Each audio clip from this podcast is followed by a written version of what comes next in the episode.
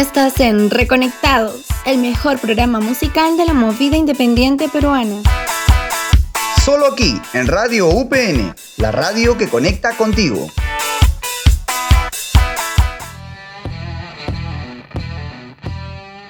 ¿Qué tal gente de Reconectados? Bienvenidos a un podcast más aquí en tu programa de música peruana independiente en la radio UPN.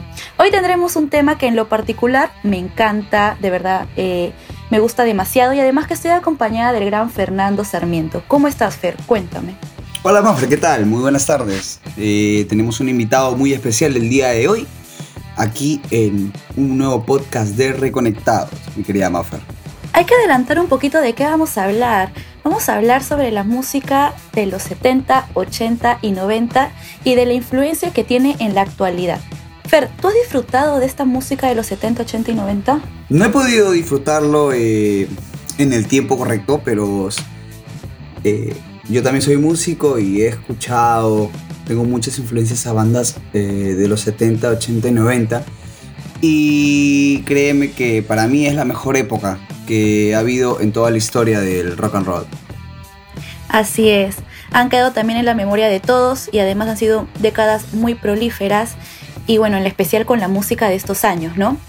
Háblame un poquito sobre la música de los 70, Fernando. ¿Qué conoces acerca de, esta época? Bueno, Maffer, sabemos que la época de los 70 se caracteriza por el nacimiento y desenvolvimiento de nuevos movimientos musicales como el punk, como la música disco y el pop personal, ¿no? También el heavy metal, el rock latino, el reggae y también el tipo de rock urbano y techno, ¿no?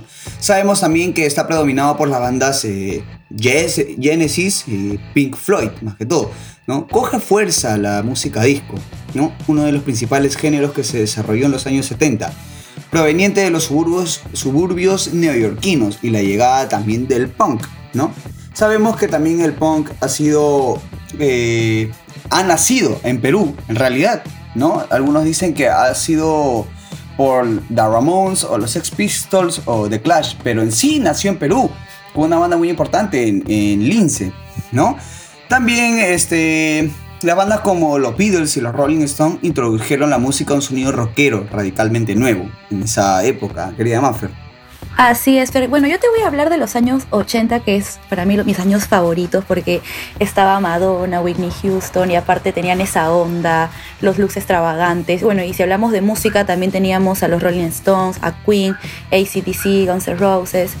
Bueno, y la música disco, géneros suburbanos con el pop, electro, el freestyle, eh, convivían en armonía, ¿no? Y nada, me encantaba porque podría disfrutar sobre, sobre todo de una música excéntrica, de luz excéntricos. Eh, los 80 para mí, el, el tecnopop también estaba ahí, entonces fue una de mis épocas favoritas. Claro, y cómo olvidar de los años 90, ¿no? Que empezó el cambio definitivo y también englobaría la influencia en la música de hoy.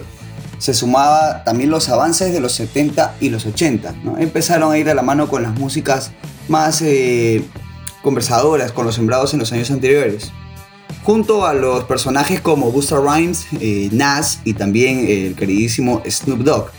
¿no? La música de estas épocas ha influido bastante en los artistas modernos, ¿no? ya que para muchos las décadas mencionadas fueron las mejores de la música, ¿no? y con el pasar de los años se vuelven clásicos que se transmiten de generación en generación. Han servido de base también para el éxito de muchos artistas contemporáneos, desde el estilo de cantar, su forma de desenvolverse en el escenario, hasta el look, ¿no? Que ahora vemos en muchos artistas. Y pues no solo en la influencia para artistas, sino también para las personas que a pesar de no ser de esa época se sienten identificados como yo, con ese estilo tan característico. Hoy en día se ve muchos jóvenes la preferencia por la música de aquellas décadas, querida Maffer. Así es, Fer. Muchos de nuestros jóvenes aún siguen disfrutando de estas, esta música de estas décadas, pero además ahora los artistas actualmente, los artistas contemporáneos, también están haciendo esta fusión o también tienen como que de referencia a los, a los, a los músicos de aquellas épocas.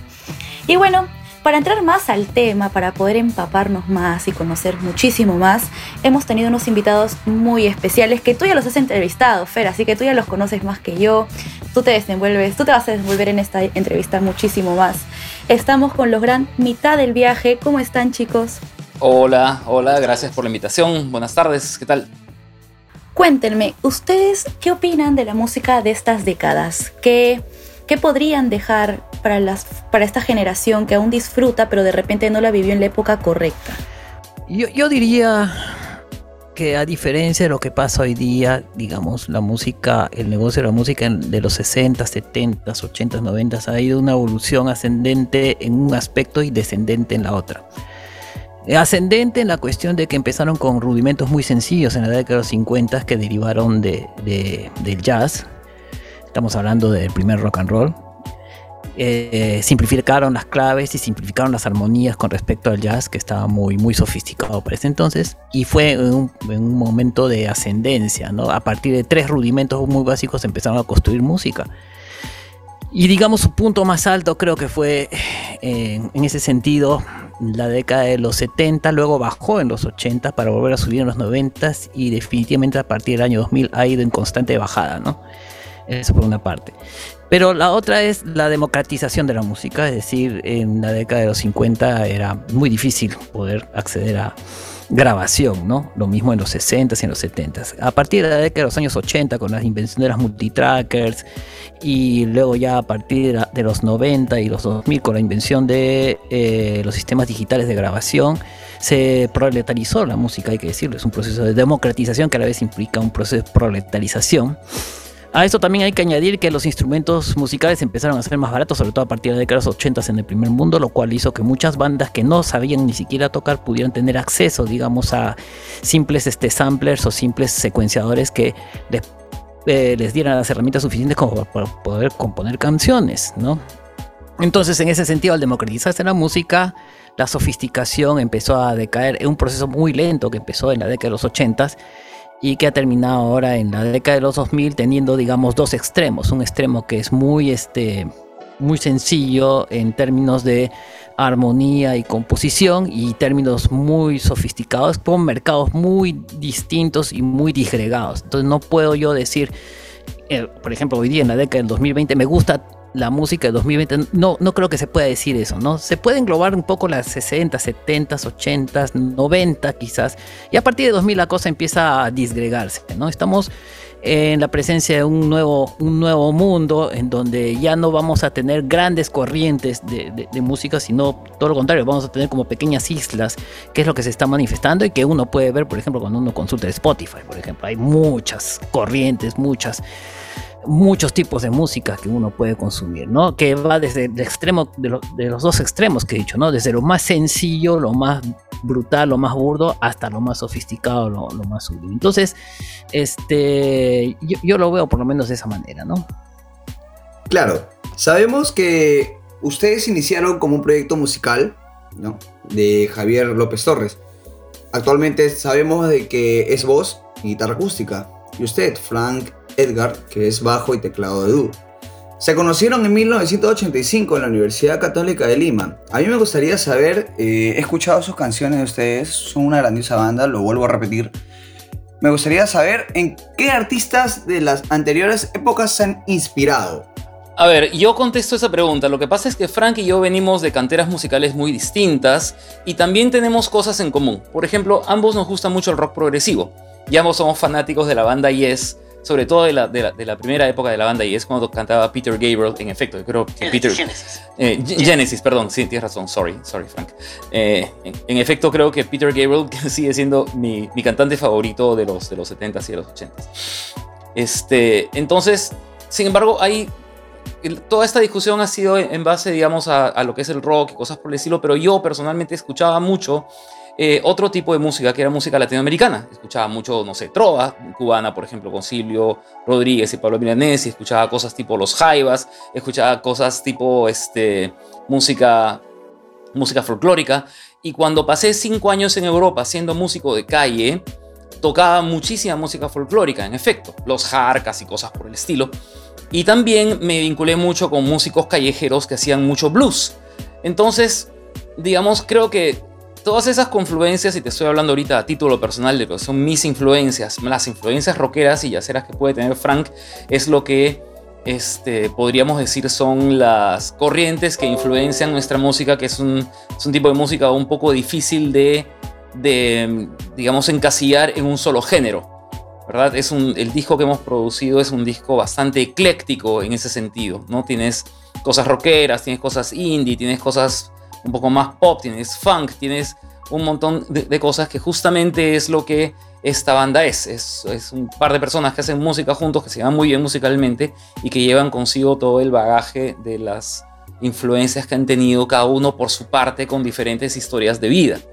Entonces, eh, decirte en qué artistas exactamente, o sea, si te digo, si mira, tal canción me, inspiré pues en, no sé, en, Another Brick in, the Wall, sería mentirte, porque es decir, la influencia está por ahí, ¿no?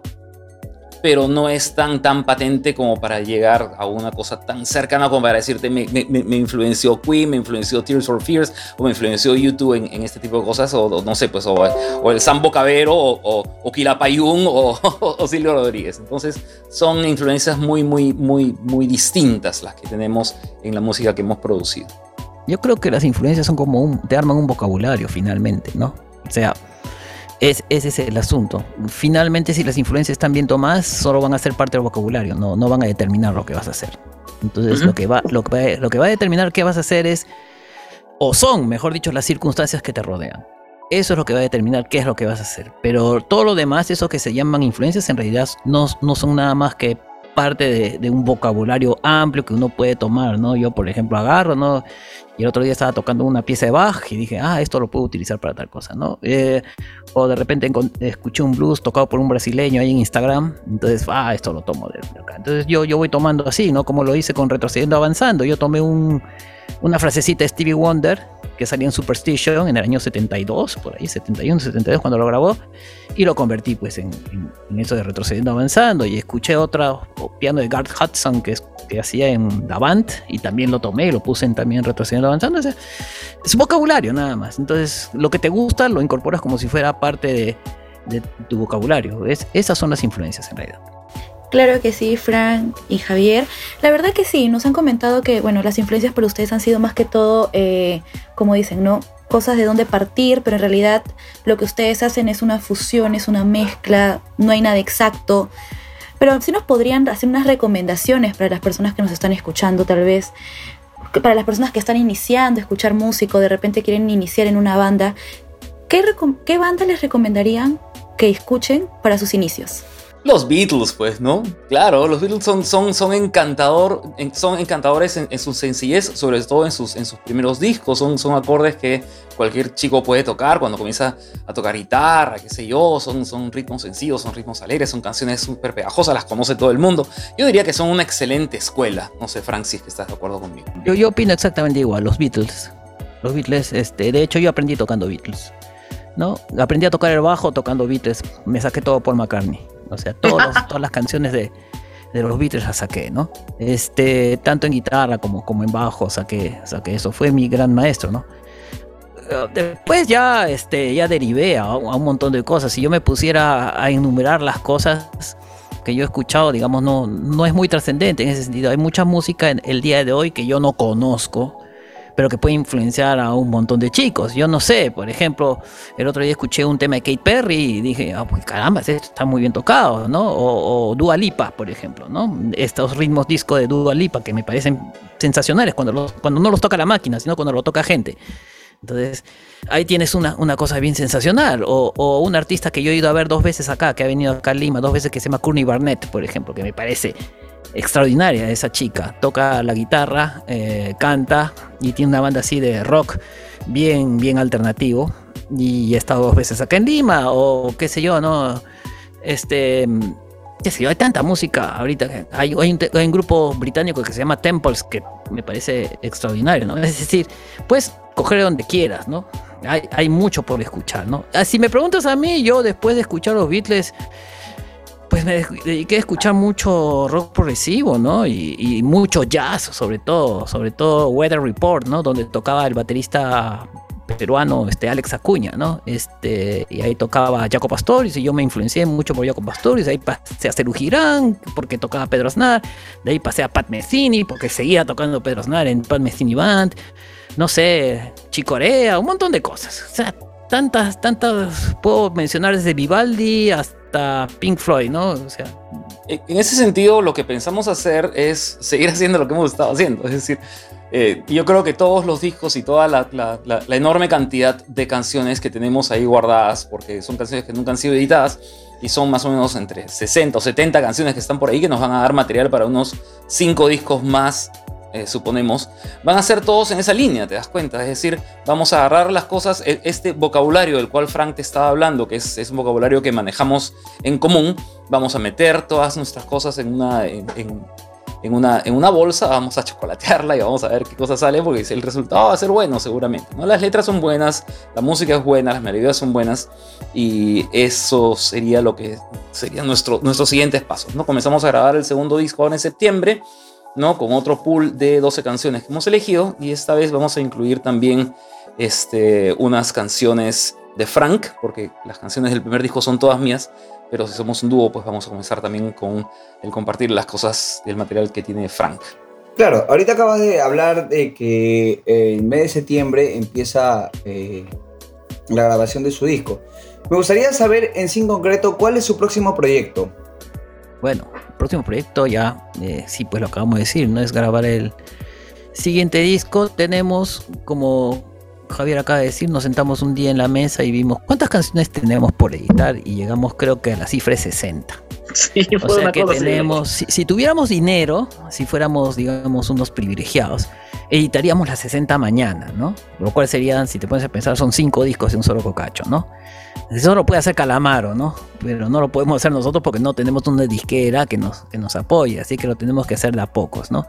Entonces estamos juntando nuestra plata y estamos, digamos, con algunos buenos amigos que nos financien, ¿no? Eh, eh, el segundo disco y empezar a grabar, ¿no? Y, que será tan ecléctico como el, como el primero, porque mientras que en el primero tienes cosas que pueden ser muy peruanas, cosas que pueden ser muy convencionales o cosas que pueden ser muy nueva canción, ¿no? O cosas que pueden ser muy este funk. En el segundo, por ejemplo, pienso que vamos a incluir unas cosas que son medias salseras o medias cumbieras, pero también vamos a tener seguir, teniendo cosas peruanas o cosas funk o cosas jazz. No sabemos, la verdad es que tenemos tanto y tan variado que estamos tratando de ver en qué medida podemos equilibrar todo y que salga un producto equilibrado, ¿no? Un producto bonito. Lo que sí, sí tenemos claro es que el segundo disco se va a llamar igualito que el primero, mitad del viaje. No pensamos ponerle nombre a cada uno de los discos, ¿no? Sencillamente el arte va a ser distinto. Es como si editaras una revista, ¿no? Esa es la idea, ¿no? Editas una revista y la revista tiene un nombre, ¿no? Digamos la revista X, ¿no? Sí, es que, es que en realidad es, tan, es, tan, ecléctico, el, es, tan ecléctico el proyecto que sería un poco difícil darle un nombre a cada uno de los discos. Entonces, nada, los discos se van a llamar todos mitad del viaje y bueno, ¿en cuál disco está tal canción? Si es que alguna vez tenemos esa cantidad de seguidores. Ah, ¿te acuerdas en el primer disco, el del pajarito marrón? ¿Ok? Este, no sabemos cuál va a ser el segundo. Y esa es un poco la idea. De verdad, qué interesante todo lo que nos comentan de esta fusión de géneros. De repente está escuchando un poco de la salsa cumbia, eh, que ahora también van a incluir temas de Frank.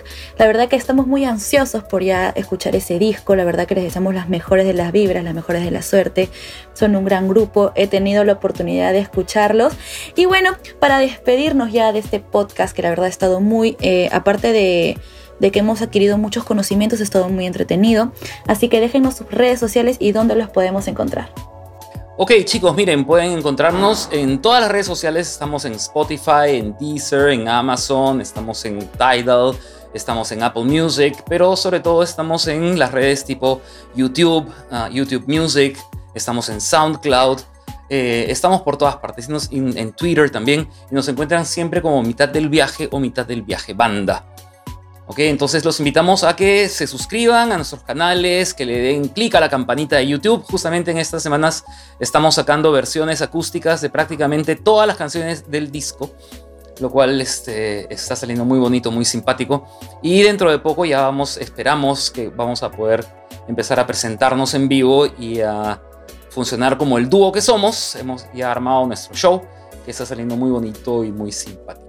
Entonces los esperamos, esperamos sus suscripciones, sus seguidas y seguimos adelante con la música. Gracias chicos. Muchas gracias. Muchísimas gracias eh, la banda Mitad de Viaje por apoyarnos en este magnífico día. Muchas gracias Maffer por estar junto con nosotros el día de hoy. Y esto ha sido todo por este podcast de Reconectados. Aquí le habla Nando Sarmiento y bueno, hasta la próxima. Muchísimas gracias. Muchas gracias. Gracias. Chao, chao. Un, dos, tres, pa.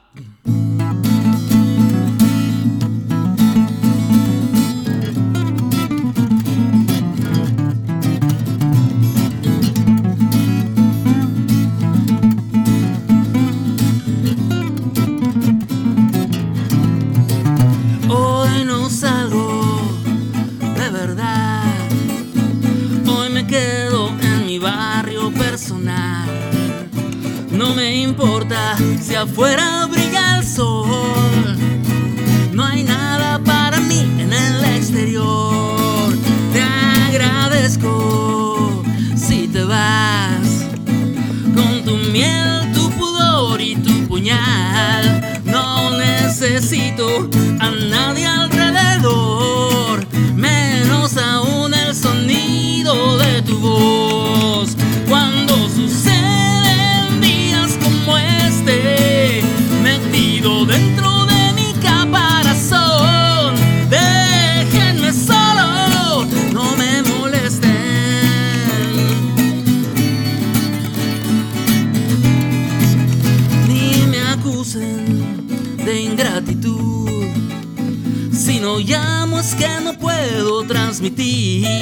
Amigos míos, amigos de verdad.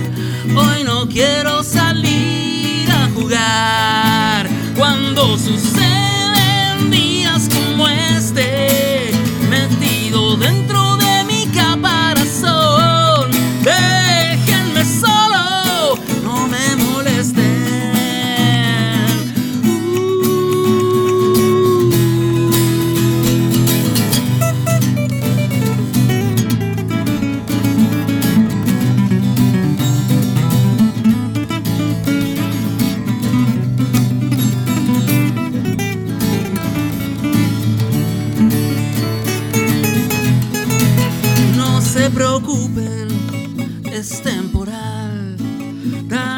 temprano tendré que regresar. No sé cuándo ni en qué vuelo volveré. Estoy tan lejos y tan cerca a la vez. Cuando suceden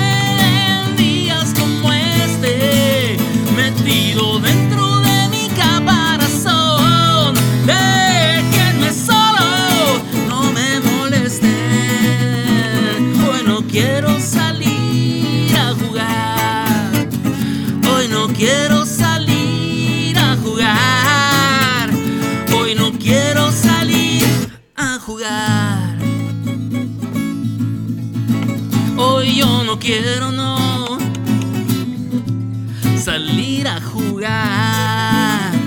No, no, hoy yo no quiero, no,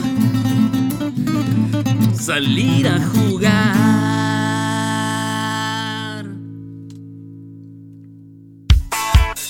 Acabas de conectar tu interior con las mejores notas de tu vida. Aquí en Reconectados, el mejor programa musical de la movida independiente peruana. No te desconectes, escucha este y más programas aquí en Radio UPN, la radio que conecta contigo.